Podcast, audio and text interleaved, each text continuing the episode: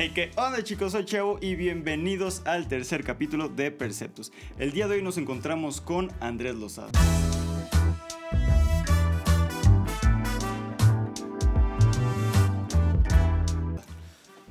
Hola, hola. Muchas gracias por la invitación, Julio. Pues nada, eh, muchas gracias también por abrir una- un espacio en tu agenda y poder estar el día de hoy aquí formando parte pues, de este tercer capítulo, muy importante. Cuando quieras, ya sabes. Pues la razón de la que te invité aquí, por la que te invité aquí, fue más que nada porque vi muchas cosas tuyas en Instagram. Vi que has tenido una especie de impacto porque de repente en los estados de, algunas cuentas veo, te veo a ti subiendo una colina en tu bici, luego saltando de la colina, dando un aplauso por la espalda, volver a agarrar la bici y, continuar como si nada. Y más que nada por eso te invité aquí. Quería saber un poquito acerca de eso. De, en primer lugar, pues de qué practicas. Empieza contando un poquito de eso. Bueno, este, pues yo practico ciclismo de montaña, pero eso es algo muy general. Digamos que hay varias modali- modalidades de ciclismo de montaña y está como lo más tranquilo, que le llaman el cross country. Este, que bueno, es básicamente rutas largas de hasta 40-50 kilómetros por la montaña y son rutas este, bueno, que no llevan subidas o bajadas tan empinadas o difíciles, ahí es más la condición. Y después está llevándolo como a algo más agresivo, llamémoslo así. Está el enduro, que es algo que yo también practico, que son subidas y bajadas muy empinadas, donde pues bueno, subes pedaleando y el punto es bajar lo más rápido posible. Después el downhill, que es bueno, mi parte favorita de la bici de montaña, que es el subir, no necesariamente con bici, puedes subir en camioneta y igual son bajadas más cortas, pero este, más difíciles y generalmente con saltos o piedras o partes muy empinadas. Y bueno, pues igual consiste en bajar lo más rápido posible. Y después está el freeride, que también este, me gusta mucho. Que bueno, el freeride es como pues bajar y saltar, como su nombre lo dice, libre.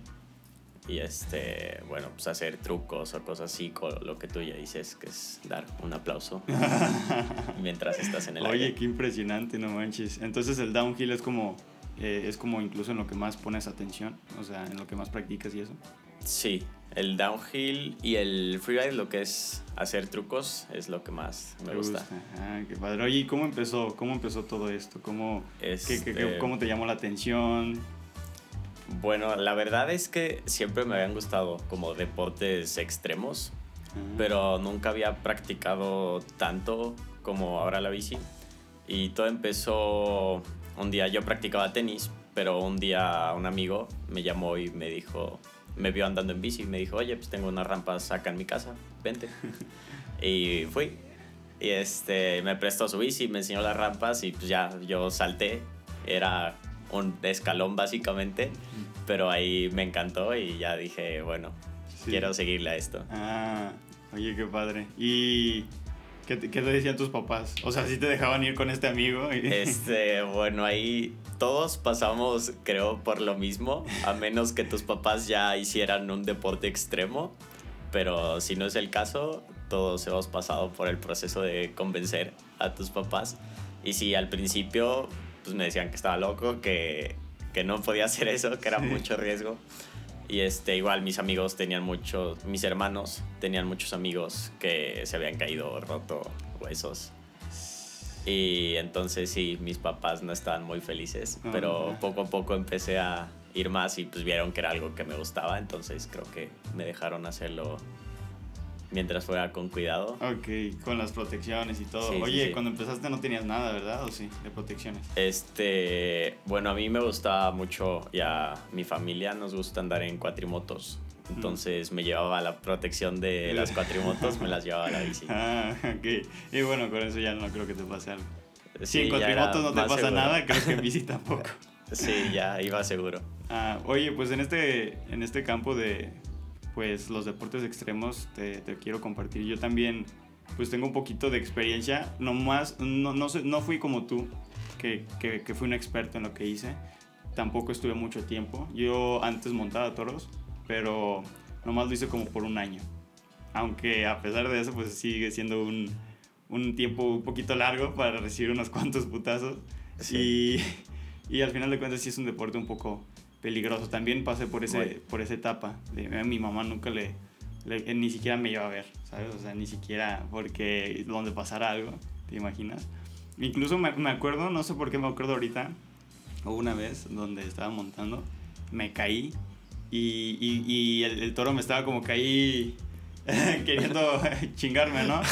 Y me acuerdo, no sé por qué, pero mi perrita, mi perrita se, se lanzó al ruedo, güey. Se, se, metió al ruedo, se lanzó, porque era, una, era un, ruedo, un ruedo hecho de bardas, bardas grandes, ¿no? Y tenía, era como un cortijo de, para torear. Okay. Tenían estas, estas maderas, uh -huh. donde está, ahí está, por ahí podías entrar al ruedo, ¿no? Por atrás de esas maderas. Sí, pues sí. mi perro de que ni siquiera se metió por esas maderas y nada, se, se saltó por encima, encima de toda la, la, bardota y le empezó a ladrar al toro, al toro, güey, no manches. No sé, ¿Era un perro chico? O... Era un pastor australiano, de estos bueno. que son muy hiperactivos. Sí. Sí, sí, sí. Y, y, sí, se sintió muy bonito, pero bueno, ni siquiera, o sea, mi perro me va a ver y todo, y ni siquiera mi mamá. Pero sí lo entiendo, porque pues supongo que como padre, has de, no, no te gustaría ver a tu hijo pues recibir sí. un golpe, sabes que se lastime. Yo creo que es parte del instinto prote protector de, de, los padres. Sí. Pero sí, o sea, también, también fue difícil. Mi papá, hasta eso mi papá entendió un poco. Mi papá también le daba pesar y también el hecho de que la gente le dijera a mi papá, oye, ¿por qué dejas a tu hijo hacer esto? ¿Sabes? Sí, sí, una vez me enteré. Él nunca me dijo nada. Nunca de, oye, yo te estoy dejando a ti y, y yo recibo puras críticas, ¿eh? Valóralo. Nunca me dijo nada de eso. Él me dijo así de, nunca me dijo, yo me enteré de otra persona que a veces le, se le echaban en cara a mi papá de que, oye, ¿por qué dejas a tu hijo hacer esto? Qué mal padre eres. Y, y, él sí respondía así como de, no, pues es que no le quiero cortar las alas. O sea, no le quiero decir literal, no, no practiques esto. Aunque te guste, no me importa. No, no lo practiques. Como que no me quería cortar las alas y a veces también habían como unas cuantas conversaciones de este tema en familia, sí. ¿sabes? Mi mamá, mi papá y yo. Y a mi mamá como no le gustaba tanto, era sí. como, de, oye, ¿qué onda? Pero mi papá era como, a ver, entiéndelo. Él quiere intentarlo y, y, quiere, sí, pues intentarlo, ¿no? Más que nada. Quiere, quiere ver cómo es este show, quiere experimentar, quiere probar cosas nuevas.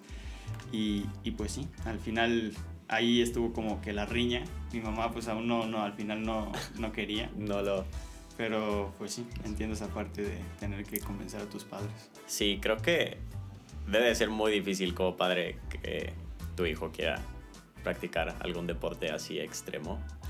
Pero creo que al final todo va como por, como tú decías, ver que te gusta. Y creo que si ven que realmente te apasiona y te gusta, pues como que lo van, tal vez no entender, pero lo van a respetar más y pues al final no te van a cortar las alas y poco a poco uh -huh. creo que lo empiezan a aceptar.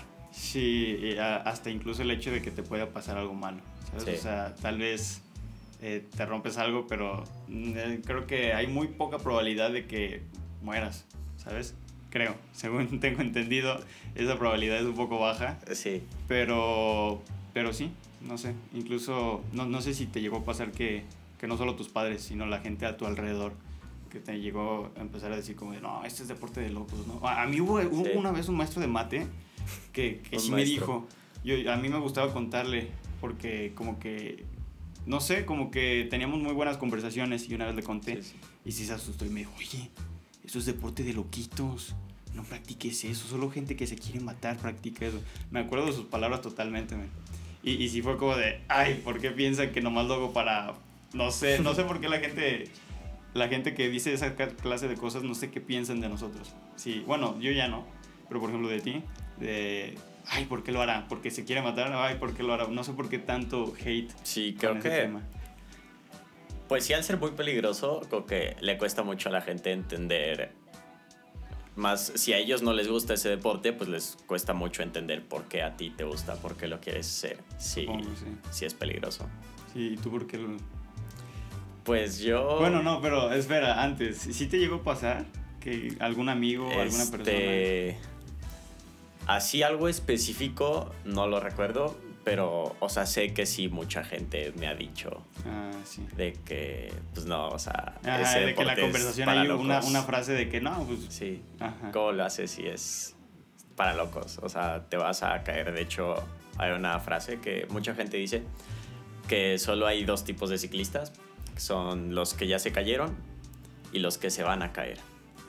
Entonces, Eh, esa, esa, esa, ¿cómo se llama? Esa frase también está para los que montan caballo.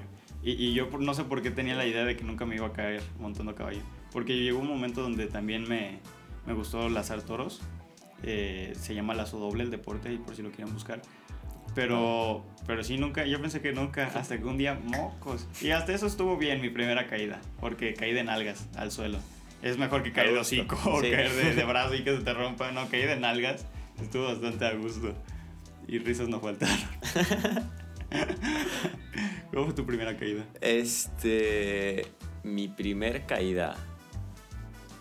Ya practicando como tal ciclismo de montaña, yo creo que fue la primera vez que fui como a una pista de downhill y fui con mi hermano, que él hacía bici también y él me llevó a conocer la Ah. pista. Y este, y me acuerdo que había una bajada y después una curva medio cerrada y yo en la curva me fui derecho y me caí y me pegué como en las costillas. Pero bueno, traía la protección de moto, entonces Ah, ok, ok, de moto, no, sí. solo quedó en un moretón, no pasó a más. Ah, qué bueno, oye, pero. qué Pero dolor, sí, ¿no? dolió. Fue una buena bienvenida al deporte. Sí, eh, pues no sé. A mí, una vez yo hice incluso un video. Edité un video. Ya sabes que me gusta editar mucho. Hice una comparación entre las caídas en el rodeo Sí. y las caídas en el fútbol. Sí. te acuerdas? Sí, sí lo vi. Ese siguen subiendo visitas. Ahorita tiene como 300 mil visitas. Es, es una locura. Ajá. Y pues resulta ser que ahí hay muchas personas que empezaron a comentar.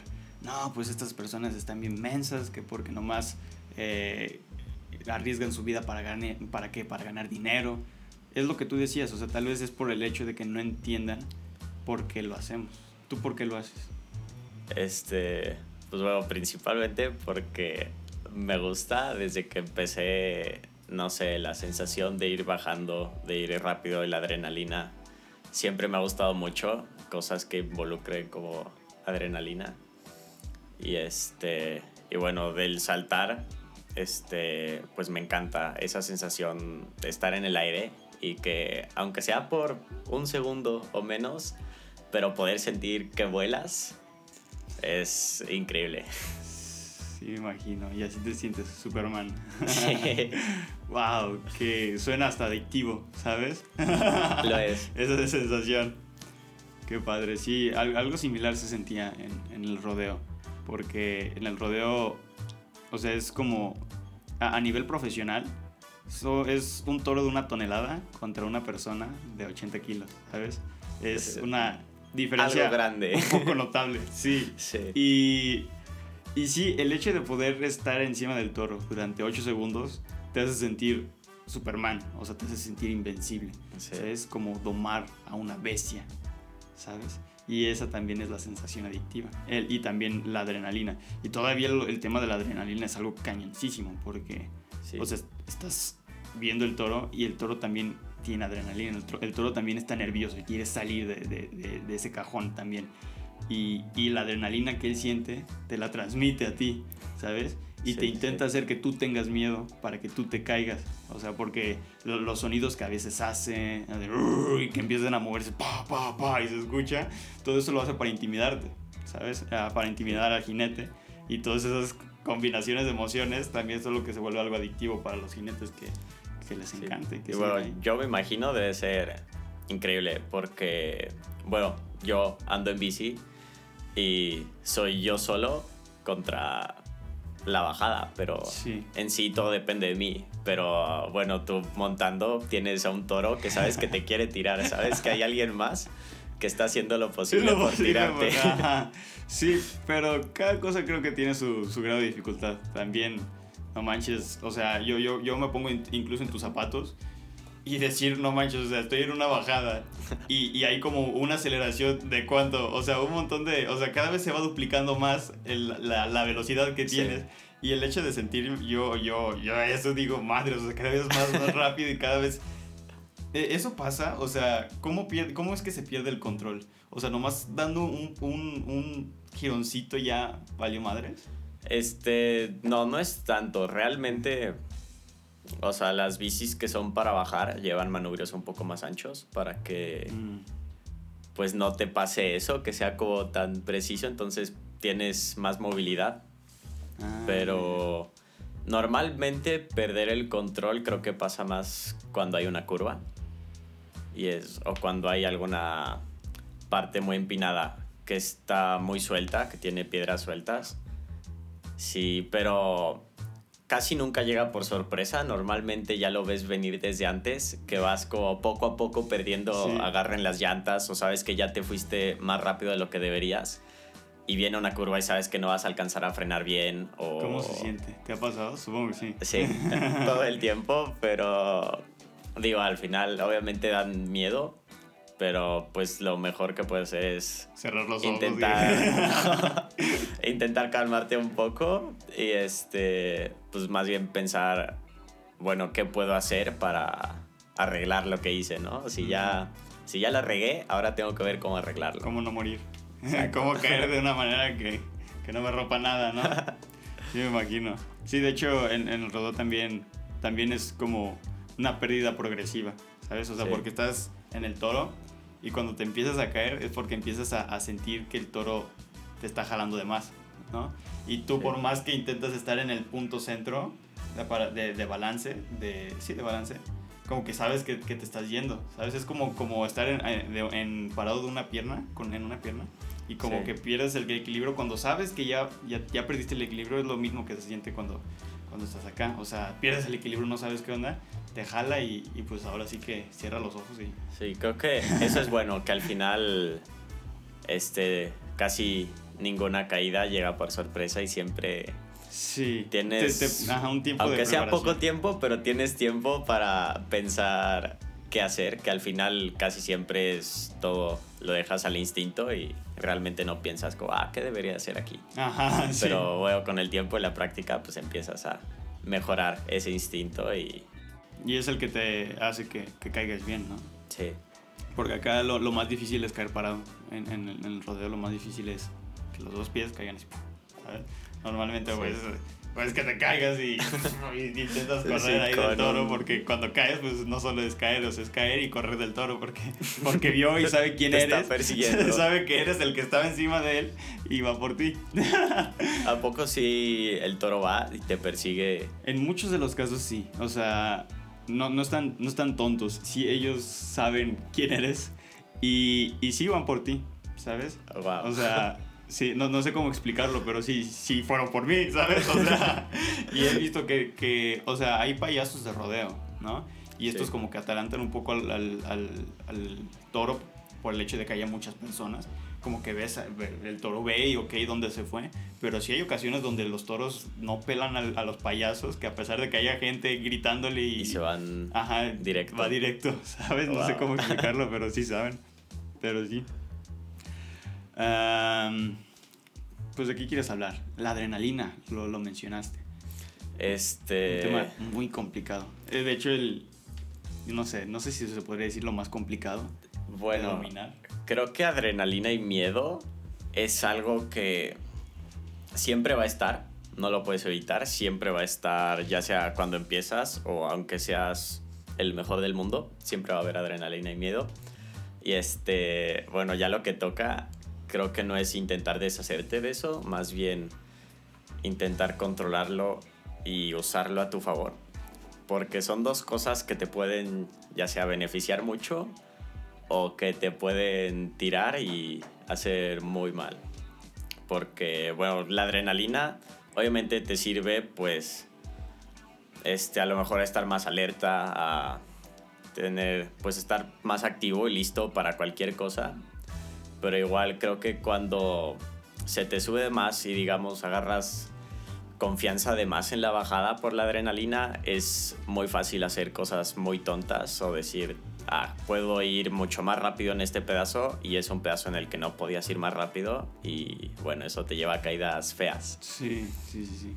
Ah, hay un punto, ¿no? Hay un punto donde sabes que perdiste el control, o sea que, que te ganó la adrenalina. Sí, sí, sí. ¿Sabes? Tienes que empezar a aprender a controlarlo y pues siempre saber tus límites, ¿no? Y saber que este, pues si quieres, digamos, empujar un poco el límite, este, saber lo que estás haciendo y hacerlo tranquilo y consciente y no solo por la adrenalina y decir como, ah, sí, yo creo que sí puedo intentar, no sé, un salto de 15 metros de largo cuando lo más largo que había saltado era 2 metros. Entonces creo que siempre es como intentar, por más adrenalina, por más este, hábil que te sientas en ese momento, siempre intentar como progresar poco a poco. Igual el miedo, pues creo que es algo que casi todos hablan de eso cuando no practican el deporte y dicen como, no, pues qué miedo, ¿no? Y es, sí, nunca desaparece el miedo, pero creo que tienes que aprender a controlarlo. igual decir como, pues bueno, que también el miedo me ayude precisamente a no confiarme de más y que me ayude a controlar la adrenalina para poder decir, ah, pues aquí está mi límite y ok, no, no lo voy a intentar pasar solo porque estoy muy feliz o porque hoy eh, siento que estoy bajando bien. Entonces aprender a, pues sí, conocer tus límites y saber cómo progresar poco a poco sin necesidad de tener una caída fea. sí, bueno, que siempre va a pasar, yo supongo, ¿no? Sí, o sea, yo pienso que siempre va a haber caídas, pero digo, también he tenido, creo, mucha suerte, pero yo en todo el tiempo, ya son casi dos años y medio que llevo andando en bici, practicando ciclismo de montaña. Este, y he tenido muchas caídas, pero realmente nunca he tenido, casi nunca he tenido una caída fuerte y al menos huesos nunca me he roto. Y lo peor que me ha pasado fue un esguince de cuello pero bueno, realmente ahí fue mm. intentando sobrepasar mis límites, pero este sí, pues al final creo que con cuidado, conociendo tus límites y poco a poco, siempre va a haber caídas, pero puedes evitar las peores caídas, que por lo general son las caídas más tontas. Mm, y sí. yendo con cuidado, pues siempre va a haber un resbalón o que pues perdí un poco el control, pero nunca va a ser algo tan grave. Es y además es, como parte del, del, progreso, de la mejora, como tú dices, ¿no? Sí, este, Yo, la verdad, yo muchas de las cosas que, que digo en sentido teórico la, la, saco de libros, pero esto la verdad no, no, no, no sé si está comprobado o no, pero yo pienso que la adrenalina podría ser una especie de mecanismo de defensa de nuestro cuerpo precisamente para evitar las caídas, ¿no? Y es por eso que lo hace, o sea, es como tu cuerpo acelerándose para que corras y huyas de ahí, ¿sabes? O sea, porque no quieres estar ahí. Y el hecho de tú agarrar a tu mente, a tu adrenalina y decir, güey, no, tenemos que hacer esto, tenemos que, que, que, dominar esta bestia, tenemos que dominar la bestia, ya sea el toro o, o la colina y, y es de las cosas más perras, ¿sabes? Sí, cuesta mucho. Sí, pero no sé, sigue siendo parte de un hábito, ¿sabes? O sea, porque haz de cuenta que el hábito se conforma en tres pasos, el detonante, el hábito y la recompensa, ¿no? Y, y, es un bucle, entonces, el, el hábito en este caso es el, la adrenalina que sientes, ¿no? Entonces, el detonante pueden ser muchas cosas que detonen el hábito. ¿Sabes? Por ejemplo, en, en el rodeo, las cosas que, que, detonaban la adrenalina era, eran cosas que, que la gente no sabe. No, solo montando podría saber. Por ejemplo, utilizas una especie de adherente en tu mano para agarrarte, de, para que tu guante se agarre y se pegue un poquito más a, al, al, pretal. Es algo reglamentario, no es trampa, es algo que todos hacen. Y, y, sí, se llama brea, ¿no? Entonces, la brea es, bueno, hay de distintos tipos, hay veces que son piedras que tienes que calentar para que se, se haga más chiclosa, o hay unos que ya son chicle, por así decirlo. Pero tienes que calentarlo para que se, se haga la adherencia. Y el hecho de empezar a calentar la brea suelta un aroma. Un aroma que es, yo creo, uno de los primeros detonantes de, De la adrenalina, adrenalina. ¿Sabes? Porque o sea, estás preparando tus cosas, tu equipo, sacas tus chaparreras. Pero luego empiezas con el pretal, lo amarras en, en un tubo y luego la- aquí tienes un extremo y aquí agarras la brea y la empiezas a, a, a- a calentar en, en el, en el pretal, ahí lo hueles y ahí empiezas Sí. a oler la brea. Y yo creo que ahí es donde empieza todo. Y, y luego todavía poner el pretal en el toro, oler la brea también y oler el sudor del toro, eso también es algo que, que- que- que sucede mucho. Huele, huele el sudor del toro, se siente su presencia. y, es- y, y además no sé si tenga algo que ver, pero yo siento que ahí también es el momento donde, donde la adrenalina del toro también se pasa a ti, ¿sabes? Sí, claro. En, en el, en la, en el downhill o en, la, en, en el deporte que practicas, Sí. ¿cuál sería el detonante de la adrenalina? Eh, bueno, no lo había pensado nunca así, pero yo creo que. Pues un detonante es normalmente igual llegas. No con ropa casual, pero no traes el equipo puesto, tus protecciones y todo. Entonces creo que siempre, bueno, al menos yo me las pongo antes de bajar.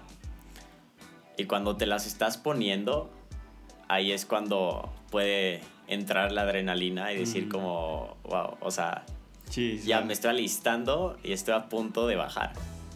Y este, igual, bueno, siempre antes de bajar me subo primero a la bici y pues ando poquito ahí Mm. mismo en un lugar plano. Para ¿no? calentar Entonces, más o menos. Sí. Y ahí igual es como, no sé, intentar volverte uno con la bici, igual irte preparando y ahí es donde entra toda la adrenalina. Y antes de cada bajada, siempre, pues en carrera siempre hay como un conteo, ¿no? Siempre pues dicen o 3, 2, 1 y en muchas competencias tienen como un pitido y en todas es el mismo pitido. Entonces, pues siempre que oyes ese pitido, ese clásico pitido, ahí es cuando la adrenalina, ¡pum!, se dispara y dices, ya empecé. Y ahí Sí. ya tienes que bajar y sabes que lo tienes que Y dar ahí es donde todo. pones todo tu esfuerzo para controlar la adrenalina. Sí. ¿Tienes algún tip para controlarla? Este... O sea, por ejemplo, yo en, en el rodeo a mí antes me decían que me comiera un chocolate antes de... No, no sé por qué, o sea, y ni ellos tampoco, pero me decían, Pero- y fun- yo creo que no sé si era algo mental, que, que, yo, que yo con todas mis fuerzas creía sí. Que, que eso eh, me iba a calmar y me calmaba, aunque en realidad nomás fuera mi mente, o si en realidad el chocolate funciona, pero a mí me decían que comiera un chocolate, Carlos V, como que me relajaba un poquito más, un poquito, porque aún así estaba bien alto mi, pero, pero acá, ¿tú, tú qué haces? Como, Bueno, yo... Acá puedes... Tienes de dos. O distraerte con algo o intentar enfocarte más en la bajada para sentirte más seguro. Mm, Y bueno, si voy con amigos, pues igual el ir platicando o así te distrae mucho y igual pues hace que no sientas tanto la adrenalina, ¿no? Pero igual, por ejemplo, antes de una carrera siempre intento, cuando estoy formado para salir, este, irme imaginando, intento, bueno, primero guardar silencio, no hablar con nadie e irme yo imaginando la pista, ¿no? Normalmente reconoces la pista antes y das pues muchas bajadas para aprendértela y saberte cada curva, cada piedra. Entonces imagino que voy bajando, igual voy en mi mente imaginando, no, aquí tengo que, no sé, frenar más, aquí tengo que pedalear, aquí tengo que saltar esto, aquí tengo, no sé, viene una curva muy cerrada, entonces Mm. tengo que prepararme o algo así. Y sí intento imaginarme toda la pista para sentirme preparado y cuando voy a bajar sentir como que ya lo hice en mi mente, entonces ahora como si tuviera la teoría, ahora solo ponerlo en práctica. Sí, es como repasar un guion cuando vas a exponer Sí. algo, ¿no? Ah, oye, entonces, ¿tú, ¿tú ves antes la, la pista? ¿Tú practicas en la misma pista antes? Este, si normalmente, bueno, sobre todo si es una pista que te queda cerca, pues antes de una carrera intentas ir un fin de semana antes o el mismo fin de semana, pero un día antes de la carrera, este, ir y conocer la pista. Mm, O si ya la conocías, pues al menos repasarla y puedes hacer varias bajadas.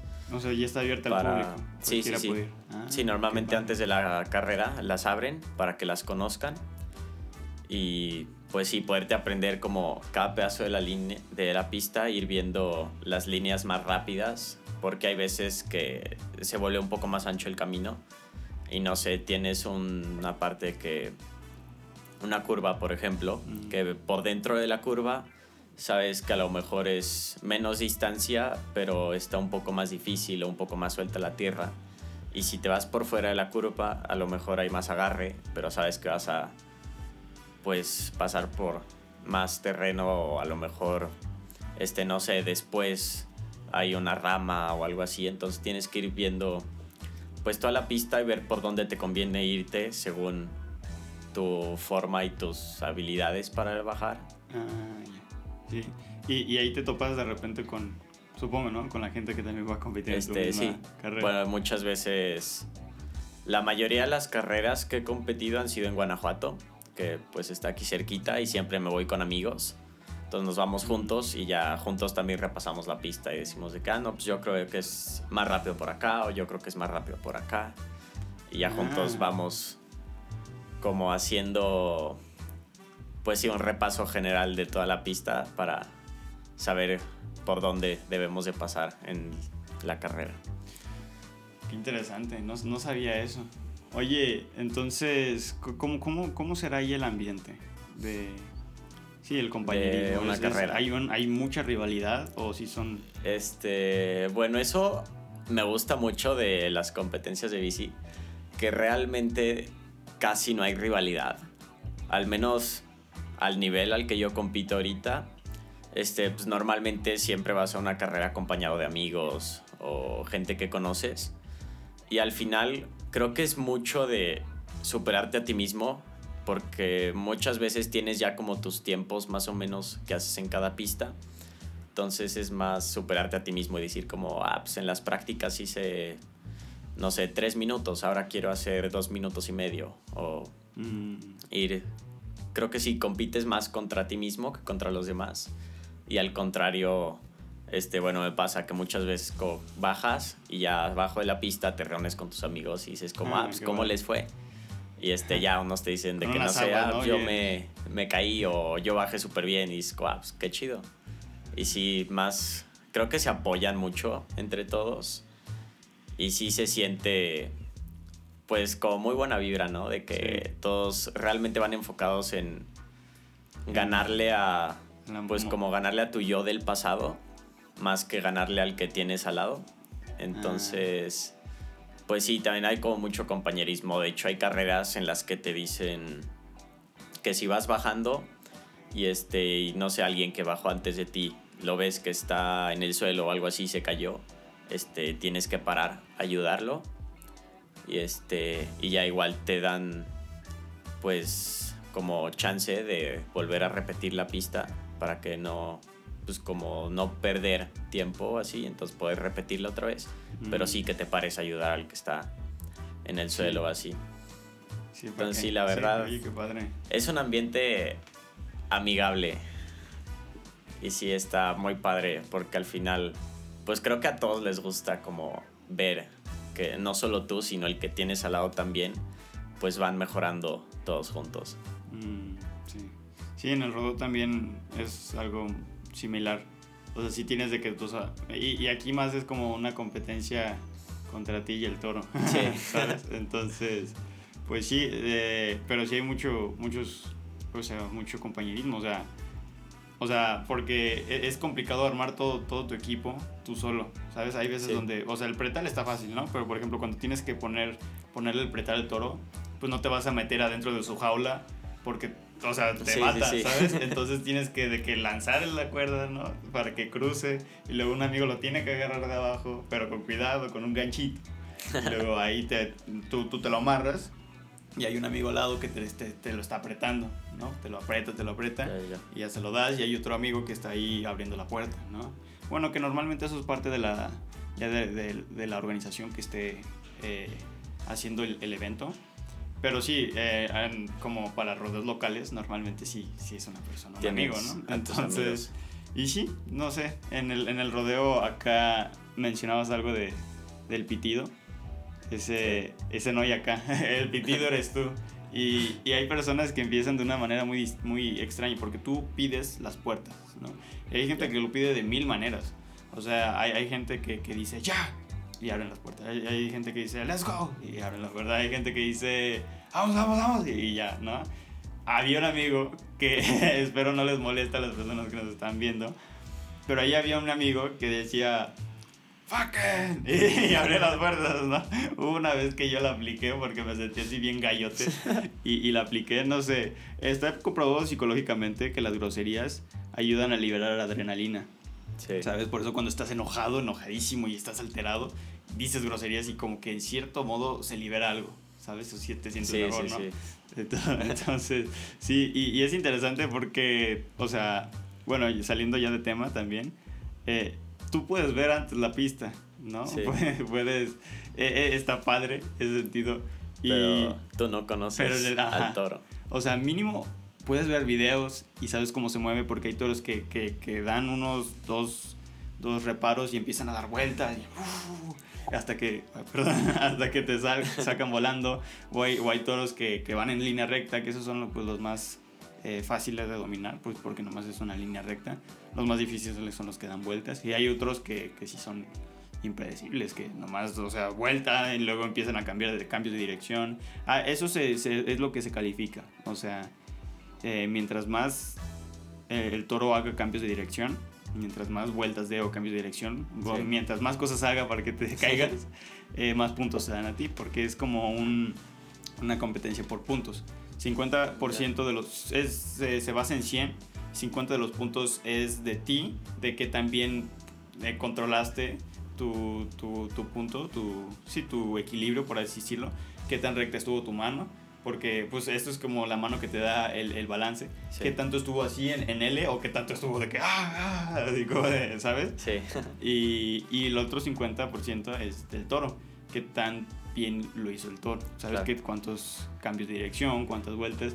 Y, y- Entonces, se puede decir que a la vez de estar queriendo hacer todo lo posible por tirarte el toro, también es parte de tu equipo. sí, o sea, pero... Y, y, y yo cometí el error de una vez intentar hacer lo que tú hiciste. Analizarlo. Porque no sé si a ti te pasa como el ver a tus amigos caerse, romperse su madre en la Sí. misma pista donde tú en unos cuantos minutos vas a, vas a, a, a A ir, eh, te activa más la adrenalina, te, incluso te, te da un poco, como un poco de miedo, no Sí. sé. Acá me pasó un poco lo mismo. Yo normalmente eh, en, en los rodeos que no, que donde no hay tanto presupuesto, no hay tantos toros para todos los jinetes.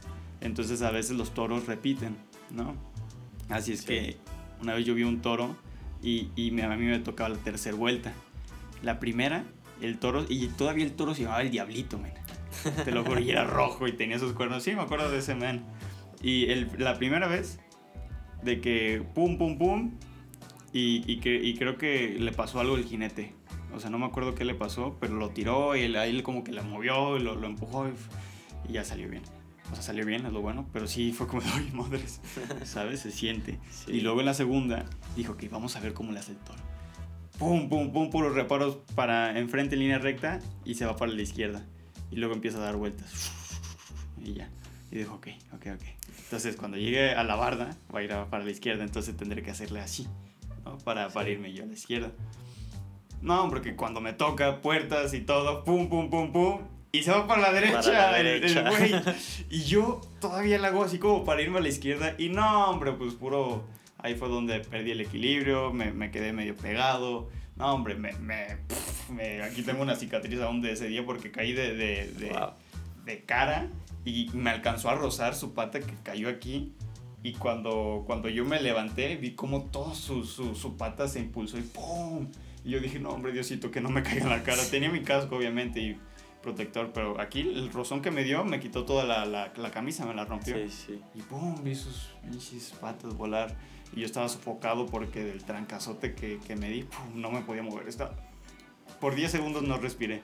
Fue lo peor que se pudo haber sentido en la vida. Hasta que un, un hasta que mi papá entró al ruedo, le, le valió madres el toro, él entró al ruedo y, y me sacó, ¿sabes? Me, me arrastró. Y, y me acuerdo que ese día incluso yo estaba en el suelo y estaba como intentando respirar. Y ya cuando pude respirar, respiraba de, en cachitos así como... Sí. Y me acuerdo que no me acuerdo quién, pero alguien de la nada como que me dio la mano. Necesitaba algo para levantarme, como que me quería levantar y alguien me dio la mano.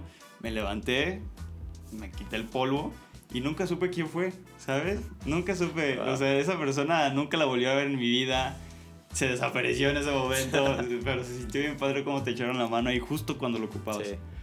Pero bueno, regresando al tema de, de, de cuando ves a tus amigos caer, ¿cómo, cómo sucede ahí? Este, pues depende mucho de quién se caiga, porque normalmente cuando hay muchos ciclistas bajando por una pista, pues siempre oyes caídas, ¿no? Siempre oyes de que, ah, fulano se cayó, fulano se cayó. Y escuchas a la gente, Y ¿no? Este, sí, pero pues bueno, ya lo creo que normalizas un poco y sabes que es parte del deporte. Pero sí cambia mucho cuando alguien cercano a ti se cae. Y sobre todo, digo, siempre hay caídas normales. Dice, se cayó, se levantó, no pasa nada. Pero cuando se cae y se pegó feo, este ahí la verdad es que se tensa un poco el ambiente y al menos bueno a mí me pasa, siento como que se nubla todo, ¿no? Todo se vuelve como más tenso y si te empiezas a preocupar más y dices como, wow, ¿y si yo me caigo en el mismo lugar? O si me pasa lo mismo.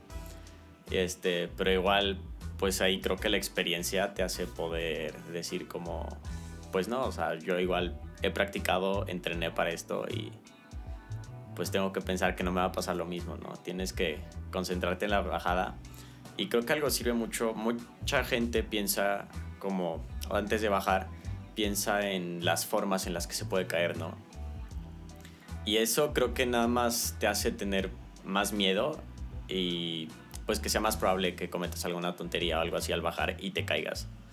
Entonces lo que a mí me ayuda es más bien pensar, en vez de las formas en las que me puedo caer, pensar lo que tengo que hacer para no caerme Ujú. y decir como, ah, pues, esta parte es muy difícil, pues bueno, tengo que, no sé, frenar más o tengo que ir más rápido para evitar caerme o tengo que girar más rápido la bici o mover más el cuerpo. Entonces, ir pensando eso y repasándolo y ya creo que te ayuda a ir más seguro y como a pensar, pues analizar lo que hizo tu amigo mal y pensar por qué se cayó él y ahora qué tienes que hacer tú para no caerte igual que él. Entonces, pero sí es Una guerra es un interna. momento difícil cuando un amigo cercano a ti se cae y se pega feo. Decir como, wow, me podría pasar eso a mí ahorita. Sí. Y, y incluso el hecho de también, supongo que negar todas esas, ideas, ¿no? O sea, supongo que incluso dices, no, no Sí. pienses en eso.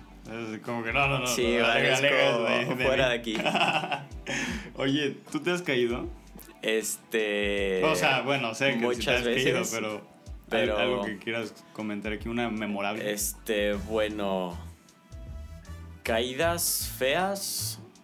Yo puedo decir que las más feas que he tenido.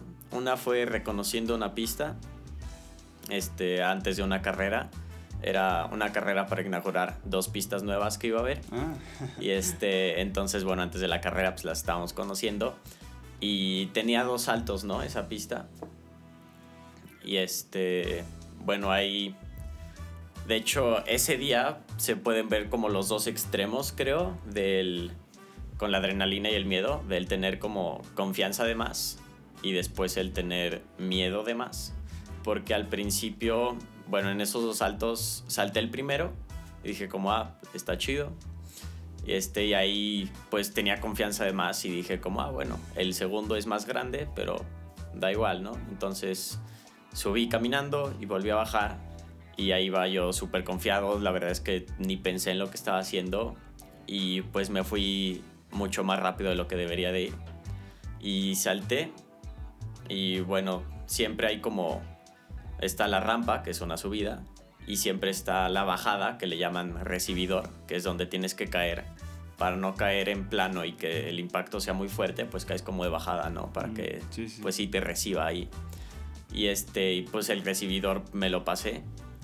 y caí como dos o tres metros después del recibidor y había una pared de piedras, porque aparte de ir más rápido también salté un poco chueco y caí en la pared de piedras. Pero pues afortunadamente no me pasó nada más que golpes y raspones, pero pues no pasó de eso.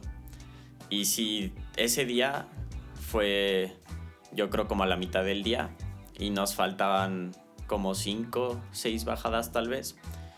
Y pues le seguí dando, pero con muchísimo miedo. Y ya ahí yo me acuerdo que iba con muchísimo miedo, iba súper tenso, súper distraído, iba... Pues ya no iba bajando igual, ¿no? Ya no lo iba disfrutando, ya iba, pues sí, con miedo en toda la bajada.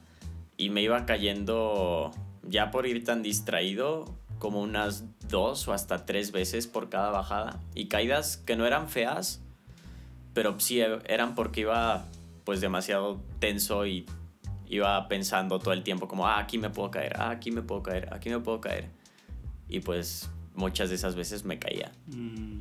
Y este, y otra caída fea que he tenido, que es en la única que me he lesionado algo, fue cuando me esguincé el cuello.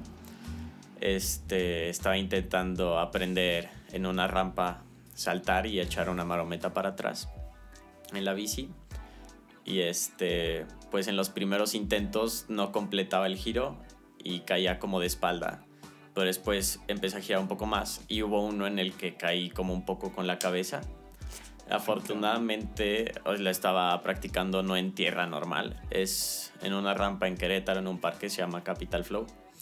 Y este, pues ahí tienen como un inflable, ¿no? Entonces está la rampa y el recibidor donde caes es un inflable entonces, pues ahí este no pasa a grave, ¿no?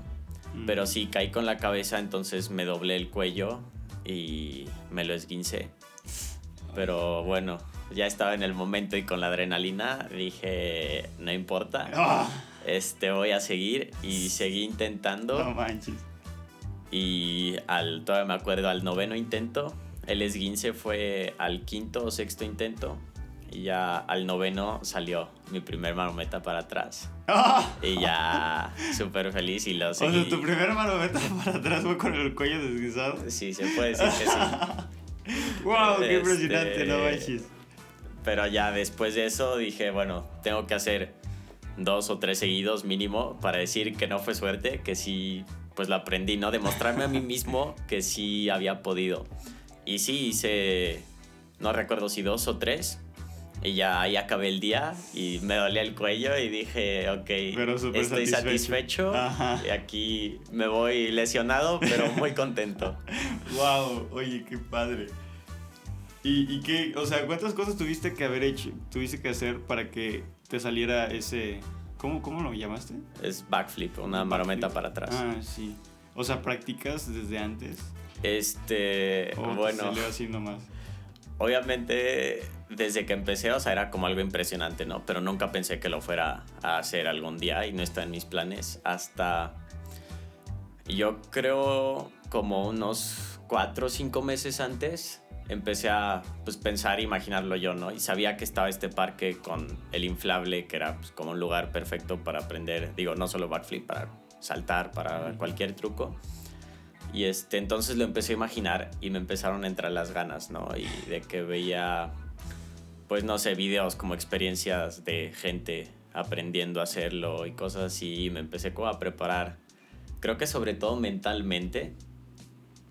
Y este, y bueno, el día que lo aprendí estaba con un amigo y bueno, él, este, me iba diciendo, él ya lo hacía y él me iba diciendo de que, ah, pues, tienes que jalar la bici así, tienes que hacer esto, tienes que hacer el otro.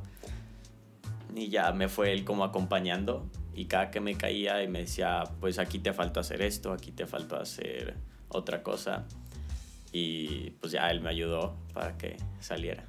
Ah, y salió. Pero sí, fueron, pues yo creo que sí, meses que fue, lo tuve en la cabeza y decía como, lo quiero intentar, lo quiero intentar. Porque de alguna manera sabías que podía salir, ¿no?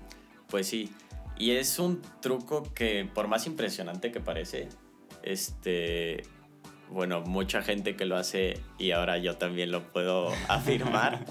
este, obviamente se ve muy impresionante, se ve muy difícil y se ve que da muchísimo miedo. Pero, digamos, por técnica, este no es un truco difícil. Lo más difícil es la parte mental, el decir, o sea, tengo que estar de cabeza en el aire, no es algo Mm. natural. Este va totalmente en contra de como tus principios. Entonces, sí, cuesta mucho y da muchísimo miedo. Pero ya pasando la barrera del miedo, por ejemplo, bueno, las primeras veces obviamente me da mucho miedo. Pero ya que lo aprendí y ya que tienes esa confianza de, ok, lo sé hacer y le pierdes el miedo, este es un truco técnicamente pues muy fácil de hacerlo, ¿no? Entonces yo sabía que pues sobre todo la parte mental era difícil, pero que si me lo proponía y que si lo intentaba, muy probablemente lo iba a poder lograr, ¿no? Y obviamente si alguien me ayudaba, entonces, pues sí, ya meses después fui, lo intenté y se logró. Oh, se logró. Qué padre, no manches. En, en el rodeo no, no hay trucos. no, no hay de ese tipo. Bueno, a lo máximo que una vez vi a un jinete hacer fue. Y es, o sea, un campeón a nivel, a nivel mundial, se llama J.B. Money. Es, Sí. es, es una. Sí, pues es, es alguien que ganó, creo que tres veces. eh, en, una, en la PBR, que es, es un circuito a nivel nacional, digo a nivel mundial, perdón, y ganó Wow. tres veces, tres según yo. Y, y una vez, pues estando en el toro, pues se quita el sombrero, ¿no? Con su mano. Y empieza, fue, Wow. fue algo impresionante. Pero no, aquí casi. En el rodeo, rodeo, no. Hay gente que en, el, en, el, en la charrería monta los toros al revés. Una vez lo intenté con una vaquita y no, así está bien canijo, eso está canijísimo. Pero, pero sí, o sea, la- las... Últimamente las vacas, las, ¿cómo se llama? Las vacas o toros que, que utilizan en, los- en las charrerías ya están subiendo de nivel. Pero antes sí no, reparan, no reparaban tanto como los de el rodeo, Mm. ¿sabes? Porque esos eran, no manches, o sea, reparaban un montón y daban Sí. vueltas y cosas así. Y antes en, en, en la charrería pues nomás daban unos cuantos reparillos, o sea, sí, sí daban, ¿no? Y, y daban vueltecillas y pues sí, ahí andabas. Pero, pero sí, oye, tú, ¿qué, ¿qué son las cosas que tú recuerdas? Me da curiosidad, ¿qué son las cosas que tú recuerdas cuando estás en el suelo, o sea, cuando te caes? Uy, La verdad es que creo que cuando te caes, bueno, si no te pasó nada grave a ti, lo primero que piensas es mi bici. y te levantas Oye. a checar si no le pasó nada a tu bici antes que a ti. Obviamente, bueno, si estás en condiciones y no te pasó nada grave, si lo primero que te levantas es checar y tu bici no. Y bueno, ahí depende mucho porque, por ejemplo, muchas veces, bueno, yo nunca bajo solo, siempre que voy a hacer downhill voy con amigos, porque pues imagínate una caída en la que pudieras quedar inconsciente y si vas solo no tienes a nadie a quien te ayude. Mm. Entonces, sí, como una regla básica para mí es siempre ir, pues una con protecciones y dos con siempre ir con amigos, ¿no? Con alguien que te acompañe. Y este, entonces, pues normalmente van un poco separados, pero no tanto, ¿sabes? Entonces, si traes a alguien atrás de ti, siempre que te caes es como me tengo que parar rápido para que no me atropelle el que viene atrás de mí, ¿no? Sí. Entonces, sí es pararte y pues luego, luego intentar moverte de la pista. Pero pues sí, creo que lo primero que se me viene a la mente a mí es checar mi bici y ya después me checo a mí mismo. y este, pues afortunadamente no he tenido caídas muy graves. Creo que pues todavía la que caí en la pared de piedras ha sido de las que más tiempo he estado en el piso, pero yo creo que no estuve más de 3 segundos en el piso, 3, 4 segundos. Entonces he tenido suerte, no he Sí. tenido tanto tiempo para pensar cuando estoy en el suelo, Sí, sí, sí. pero al menos en las caídas leves que yo he tenido, sí, lo primero que se me viene a la mente es mi bici. Oye, ¿y tú qué son las, cuáles son las cosas que haces para entrenar, para practicar? Este, bueno, formalmente empezó precisamente por lo que mis papás no me dejaban, Ah. me dijeron, si quieres hacer downhill, te tienes que meter a entrenar, ¿no? A clases con alguien. Y entonces, pues yo tenía un conocido que era, él trabajaba en Aquiles, es una clínica como de deporte, Mm, y tienen equipos pues, como de correr, de bici, cosas así, ¿no? Y él le daba, pues hacía bici de montaña y era muy bueno. Entonces, pues yo le mandé mensaje y le dije, oye, tengo unos amigos, queremos clases, te late. Y ya, pues me dijo que sí y le empezamos a dar, este, como ir a entrenar, de que martes y jueves a Cerro Gordo, aquí en León. Y este, y ya, pues como ir constante, ¿no? mm. Y este, y bueno, ya recientemente empecé, él también da como rutinas y así de entrenamiento. Y este, pues ya me empezó también como a dar rutina, ¿no? De que, como para hacer fuerza. Y también, pues cardio, me pone de que rodillo y cosas así. Y este, pues sí, es de martes a sábado, diario. Tengo Mm, que hacer ya. rutina y rodillo. Sí. Y este. Igual, pues intento. Este también, pues mínimo unas dos, tres veces. Aparte de como el ejercicio de rutina y el rodillo, dos o tres veces salir como a la montaña. Para pues también. No solo como la teoría, que sería tener la condición, sino también la práctica y pues no perder la costumbre, ¿no? De bajar. Sí. Oye, a mí había antes una... Pásame esa cosa. había antes una cosa que, que, que se dice mucho en el rodeo, ¿sabes? O sea, 8 segundos en el toro, con esos 8 segundos son suficientes para que toda tu energía, todo tu esfuerzo, toda tu... Sí, toda tu energía se vaya al caño, ¿sabes? O sea, Sí. es como estar dos horas en el gimnasio, así te sientes después de, de 8 segundos. Es lo mismo aquí en... Este, sí, bueno, yo por eso, de hecho, me echan mucha carrilla. Mis hermanos hacen Ironmans, que Ah. son este, 3 y cacho kilómetros nadando, Sí. 180 en bici y después 42 corriendo. Entonces, bueno, están 12 horas seguidas haciendo ejercicio y me dicen, ¿qué vas a hacer tú en una bajada de 4 minutos? Sí, Pero es diferente. pues digo, la intensidad obviamente es muy diferente. Y algo que siento que te cansa mucho también es igual la adrenalina. El que tu corazón vaya a tope y pues se te suba la adrenalina, igual hace que luego, luego te canses muchísimo. Y si, digo, yo igual también he hecho como carreras largas y así. Pero sí, al principio te quedas como en shock porque vas a una bajada y dices, ah, pues voy a hacer tres minutos. Y en esos tres minutos acabas súper agotado y dices, ¿qué me pasó? Se fue toda mi, er- mi energía. Sí, es que sí pasa, quién sabe por qué. Bueno, yo supongo que acá en el rodeo, pues porque el, el toro te quiere sacar y con todas tus Sí. fuerzas tú intentas estar ahí en el centro, ¿no? Lo mismo acá, yo creo que pues la inercia es el hecho de, de seguir como que la bici. Sí, digo, eso. no es como la misma fuerza que aplicas estando, pues son tres minutos literal con todo lo que tienes a estar corriendo, que bueno, a lo mejor, no sé, te vas como guardando. Y en downhill, pues esos tres minutos que haces, aunque sea poco tiempo, lo das todo. Entonces, pues al final igual termina siendo algo muy pesado. Sí, cansadísimo. Y aunque, digo, en el momento creo que es muy pesado, aunque después no termines tan cansado como si hicieras cinco horas de ejercicio seguidas, pues igual para poder darlo todo en esos tres minutos seguidos, igual es muchísimo el entrenamiento que tienes que hacer. Sí, todo lo detrás, ¿no? Sí. Todo, todo el entrenamiento, todos los resultados del entrenamiento se verán Sí. reflejados en tres minutos.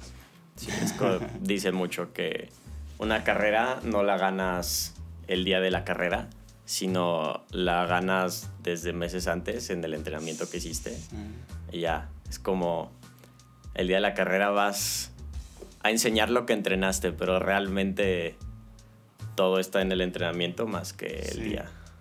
Oye, ¿cómo fue tu primera competencia? Este, bueno, mi primer competencia, yo, bueno, como ya sabes, yo empecé por un amigo, entonces ya tenía pues amigos que llevaban ya tiempo haciendo este bici de montaña y ya habían competido varias veces y empecé medio formalmente como en julio y en el mes de septiembre había una carrera y pues con mis amigos dijimos de que ah, pues, hay que meternos, ¿no? Pues. Y este era una de enduro, que en las de enduro tienes que subir tu, pues en bici, tú solito, no te puedes subir una camioneta. Y eran como 35 kilómetros. Y este, y fue... O sea, pero como, o sea, ¿ustedes iban caminando, subiendo con la bici? Este, pues, o sea, debes... Es que hay tipo las bicis de downhill. Este, pues el, pedaleo es como muy duro, ¿no? Porque está Mm. hecho para ir bajando. Y las bicis de enduro pues ya tienen como las estrellas donde va la cadena más grandes para que sea más ligerito el pedaleo y puedas subir pedaleando, ¿no?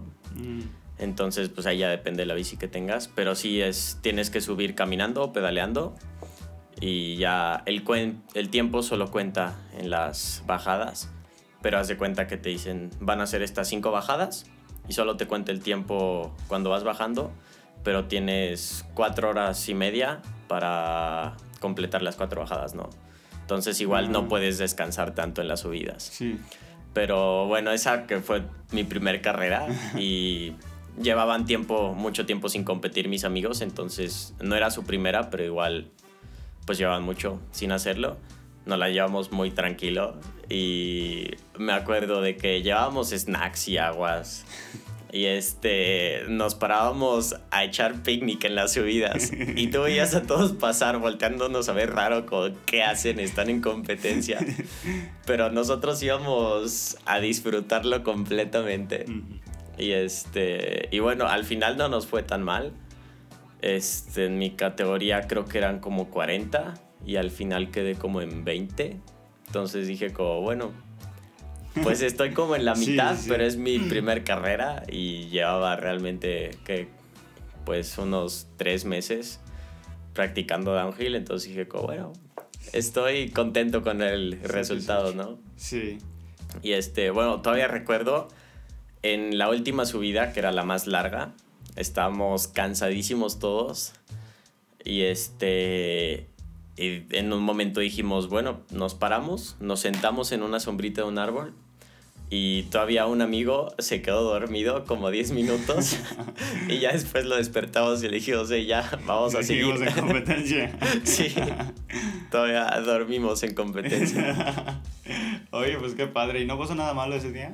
Este, no, Qué bueno. hasta qué eso, bueno, hubo amigos que no pudieron acabar la carrera, pero por como fallas en la bici, Mm, pero no hubo, afortunadamente no hubo caídas feas, Sí, ah, qué bueno. todo tranquilo.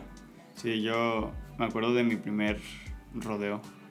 Todo, y toda la adrenalina, pues sí, como que empiezas a sentir ese cosquillo desde, desde que Sí. llegas del coche, ¿no? Al, al- al lugar Sí, sí, donde sí. es. Y, y sí, no sé, yo, yo llegué antes que todo el mundo y apenas estaban construyendo el ruedo, pero ya estaban los toros. No, ya estaban ahí todo, ya estaba ahí todo. El ruedo y, y los... y- ah, no, llegué cuando apenas los estaban construyendo.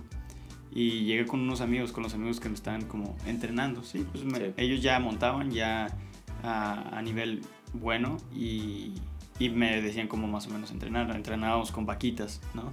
Con Sí. becerritos ahí que a veces reparaban mucho y cosas así.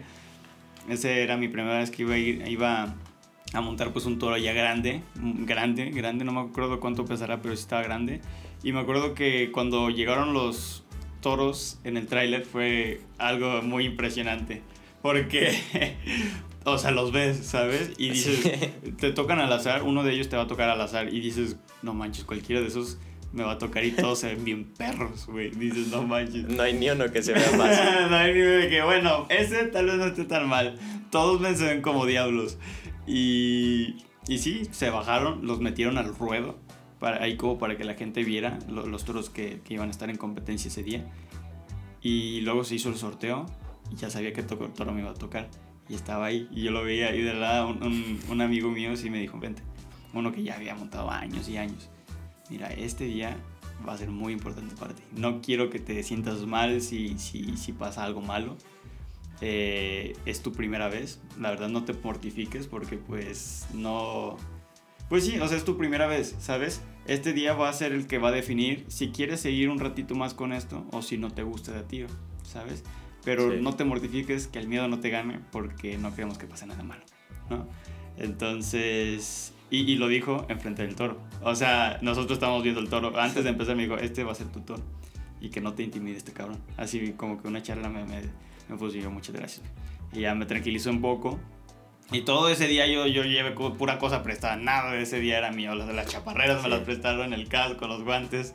Es más, creo que me prestaron un guante que... Ah, no, no, me prestaron uno bien. Una vez sí utilicé uno que tuvimos que voltear. Porque hay gente que monta con, monta con la izquierda y otro con la derecha. Sí y solo había puro guante de la derecha y yo monto con la izquierda. Montaba. Entonces lo tuvimos que voltear. Y me Para que, fuera una izquierda. Pero no, ese día sí estuvo bien. Y, y sí, me acuerdo que fue una adrenalina horrible. Al, al principio eh, empieza la presentación de los, de los jinetes. Entonces el ruedo ya sacan todos los toros, los meten en una filita que van saliendo uno por uno. Y, y sí, ya luego empiezan a, a, a nombrar a los jinetes, se ponen en medio del ruedo para hacer como un, jura, un, no un juramento, como un ritual que se hace. Y ya, todos van pasando uno por uno, no, pues es Roberto González, y ah, Roberto, él pasa y todos lo la, y, él pasa, saluda y se, se junta en la fila, ¿no? Ahí en medio del ruedo. Julio César Fernández, nadie me, Nadie, nomás mi mamá, uh, no, mi, mi, hermana, mi, mi, mi papá. Vamos, hijo. Nadie, güey. Me acuerdo que nadie, nada, nadie sabía quién era yo. Y, y sí, pues fui, todos modos, como, como si nada, no sabía, yo, yo, no sabía qué tenía que hacer, agarrar el sombrero, hacerle así, o nomás con las manos, veía los que antes estaban pasando y, y todo. Y luego ya, pues ahí empezamos a rezar para que todo saliera bien, es, el, es parte del, de este ritual que se hace antes. Y, ya, luego se termina todo, empieza la música y los, las personas empiezan a, a, preparar sus toros y empiezan a salir. Eh, yo me acuerdo que yo, yo, ya, ya ves que te dije que se utilizan los toros para varias rondas. Sí. Pues en la última ronda, pues obviamente el toro está un poquito más cansado. Pero esta vez me tocó en la primera ronda el toro, ¿sabes? O sea, no manches, o sea, fresquísimo el toro, bien fresco el pana. Ya, y, y sí, todo fue prestado, todo, me dijeron cómo hacer todo, la, la brea, cuánta brea poner, porque si te pones de más, se te quedas pegado. Y, y sí, me acuerdo que, que, cuando estábamos ahí, tardé un poquito en, en acomodarme, en, en, que el toro estaba echando algunos pedos, pero cuando, cuando por fin ya llegó el tiempo, ya me puse la mano ahí donde iba y me quedé como 2, 3 segundos, Me quedé como 2, 3 segundos ahí, pum, pum. El corazón latía, pum, pum, pum, pum, pum. Y no sé qué grité, grité como algo como de ¡Ya! Y ¡pum! Salí la, salió la puerta y ahí voy. No, hombre, fue algo espectacular. Dicen que cuando tú recuerdas eh, tu jineteada, es porque lo disfrutaste. Porque cuando no te acuerdas, significa que estás alterado y que tienes miedo y que te ganó el miedo y no supiste qué, qué, pasó, ¿sabes? Y, y, ese día me acordé de todo, de cada reparo que me dio, de cada vuelta que tuve. Y, y, al final me quedé pegado. O sea, creo que fue por el miedo que me quedé pegado del pretal. Y ahí me lleva arrastrando el toro. todo salió bien, afortunadamente. Pero sí, una experiencia muy chingona. Mi primero, y quedé en tercer. No, quedé en quinto lugar quinto lugar. Muy buena primera. Sí, pues era una competencia contra gente grande, ¿sabes? O sea, no era algo juvenil, era gente de 30, 40 años. Y, y sí, algunos eran, eran ya como jinetes retirados. Se, se llamó rodeo de antaño, porque eran sí. normalmente eran como ese el propósito de eso era eh, como una un evento, sí, pues para los, los jinetes ya retirados, que sí, pues como recordar los viejos tiempos, ¿no? Pero habían unos que sí eran buenos, aunque un jineteaban uno que otro. Pues fueron los que unos me ganaron. De hecho, uno, uno de mis maestros quedó en primer lugar. sí, pero sí, no sé, estuvo muy padre. No gané nada ese día porque nomás primero, segundo y tercero ganan. Pero llegué bien contento a mi casa. O sea, dije, no manches, qué chingón, qué, qué chingona noche. Fíjate que yo, hasta eso, nervios, antes de la competencia, digo, obviamente siempre es como un poco, ¿no? De nervio, pero así, nervios bien, me entraron apenas hasta este año.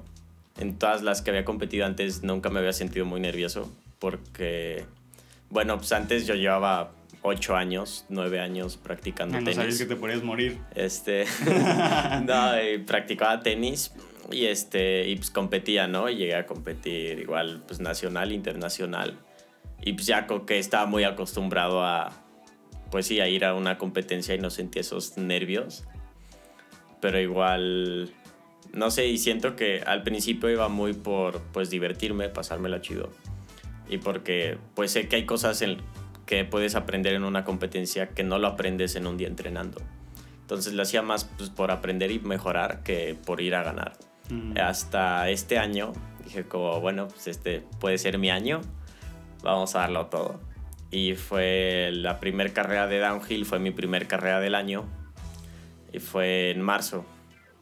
Y aparte fue, creo que un día antes de mi cumpleaños o un día después de mi cumpleaños. Entonces yo me decía a mí mismo como De regalo, con de regalo darte un primer lugar. Y este, sí, de hecho, a esa, días antes, desde días antes, toda esa semana estuve que súper nervioso, pero a la vez como súper feliz y se siente, ¿verdad? Sí. Ahorita que me pones a acordarme, yo también toda la sentía semana. como esa presión, pero igual como, no sé, el ya querer. Ajá, competir, que ya que, querer pa- que ya pase, ¿no? Que ya sea ahorita, ¿sabes?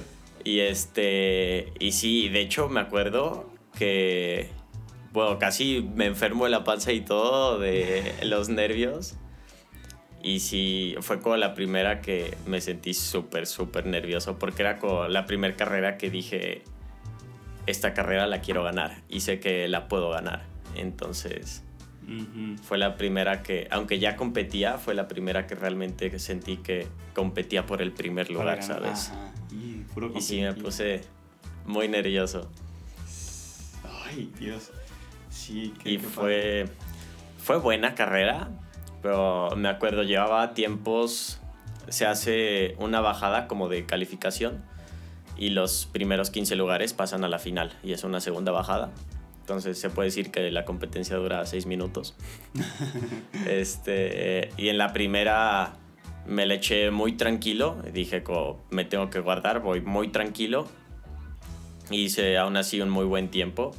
Dije, pues nada, necesito quedar en los primeros 15 para pasar a la final, ¿no? Pero no necesito ahorita darlo todo. Ah, y aún como así- que ahí reservando lo bueno. Sí. Este, y aún así iba en cuarto. Oh, Y después, para la final, no llevaba tiempos para primer lugar, pero llevaba para segundo lugar. Iba, me acuerdo, bajando igual de que me acordaba, después de la carrera me acordaba de cada pedazo de la pista, de todo lo que había hecho. Iba súper emocionado. Hasta el final me caí. Este, y digo, me levanté y seguí bajando, pero obviamente pues, pierdes mucho Sí. tiempo. Pero nada, lo disfruté igual sí, muchísimo. Disfruta. Qué bueno, qué bueno.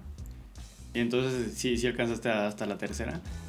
Este, no, son solo dos y en la segunda al final quedé quinto, creo.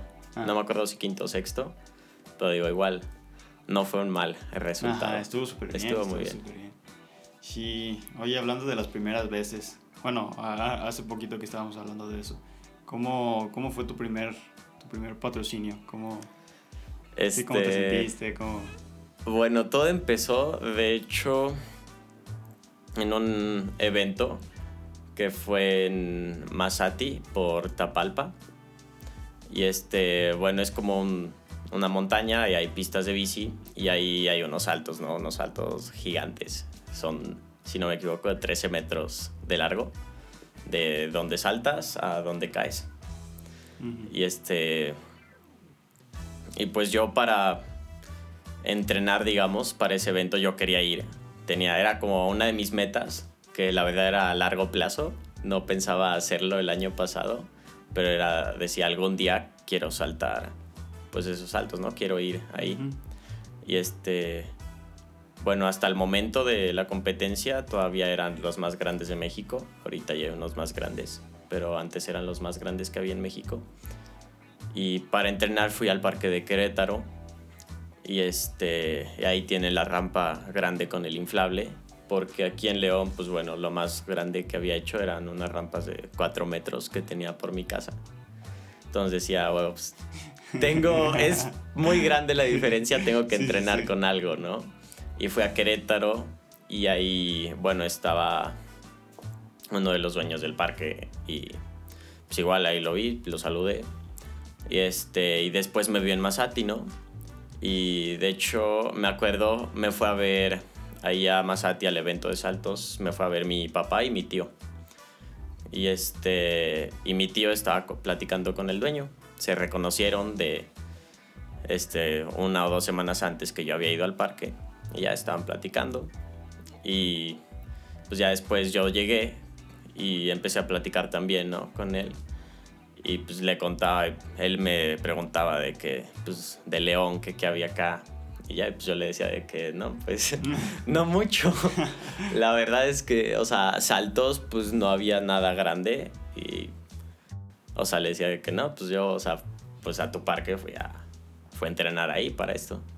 Y, este, y de ahí me dijo que no, pues qué padre, ¿no? O sea, que pues pude ir y al final cumplió como el objetivo del parque y me ayudó a pues mejorar y aprender.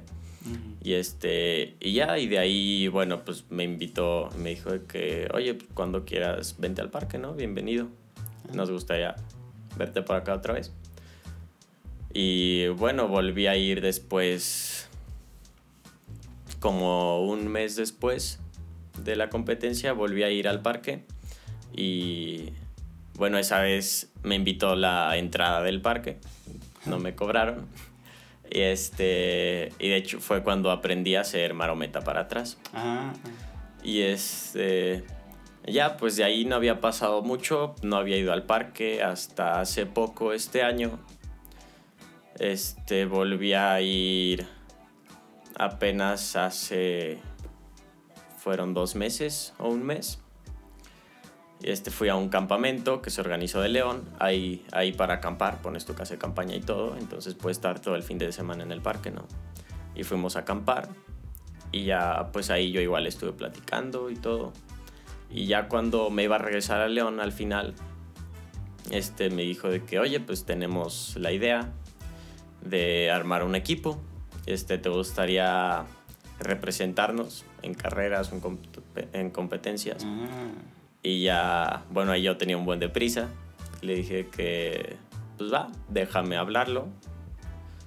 Y yo te digo, te mando mensaje. Y este... Y ya, pues yo acá en León, obviamente, bueno, iba súper emocionado yo ahí todavía no era como oficial, pero yo decía que, bueno, me invitó a pues, representar al parque, ¿no? O sea, ahí estabas como de, sí, si quieres, claro. Y, y, ya, luego te coche. No, bueno, yo ahí iba súper emocionado. En el coche iba de que, mamá, papá, me invitaron a representarlos. Y este, bueno, ya después pues, yo le marqué, este, bueno, le mandé mensaje y después hablamos por teléfono, le dije que no, pues claro que sí, me encantaría representarlos, ¿no? Y pues ya nos organizamos todo, después ya me pasaron el jersey del equipo. Y pues ya fue una semana después este competí y ya fue mi primer competencia con el equipo. Y hace una semana, hace dos semanas fui a Real de 14 a San Luis. Y es, un pueblito chiquito este, en San Luis Potosí. Está como en medio de la nada. este, pero ahí hubo una carrera. Este, igual fui y ya fueron pues los dos dueños del parque, ¿no? Mm. Y este, entonces estuvo muy padre porque fue como. Sí. Este, en familia. este. Pues estuvo súper padre y nos fue muy bien a todos. Fue una buena carrera. Y ya así surgió todo. Qué padre. Oye, que me da mucho gusto, qué bueno, ¿eh? Oye, pues yo creo que esto ya se está acercando a su fin. Ya llevamos un buen tiempecillo. ¿Verdad que sí? pues sí, oye, muchísimas gracias por aceptar la, la, invitación a este episodio. La verdad disfruté mucho aquí estar charlando contigo, tus experiencias y el buen ratillo que, que estuvimos aquí hablando. Muchas gracias aquí por, por sí, por formar parte de Preceptos número 3. Con mucho gusto. Ah, muchas gracias a ti por la oportunidad. Gracias por la invitación. Chicos, pues espero de todo corazón que les haya gustado este capítulo. Lo hicimos, pues ahora sí que con mucho esfuerzo. Esperemos que les haya gustado. Esto ha sido todo por el día de hoy. En serio, esperamos de todo corazón que les haya gustado este episodio. Y pues nada, nos estaremos viendo en los siguientes. Cambio. Y fuera.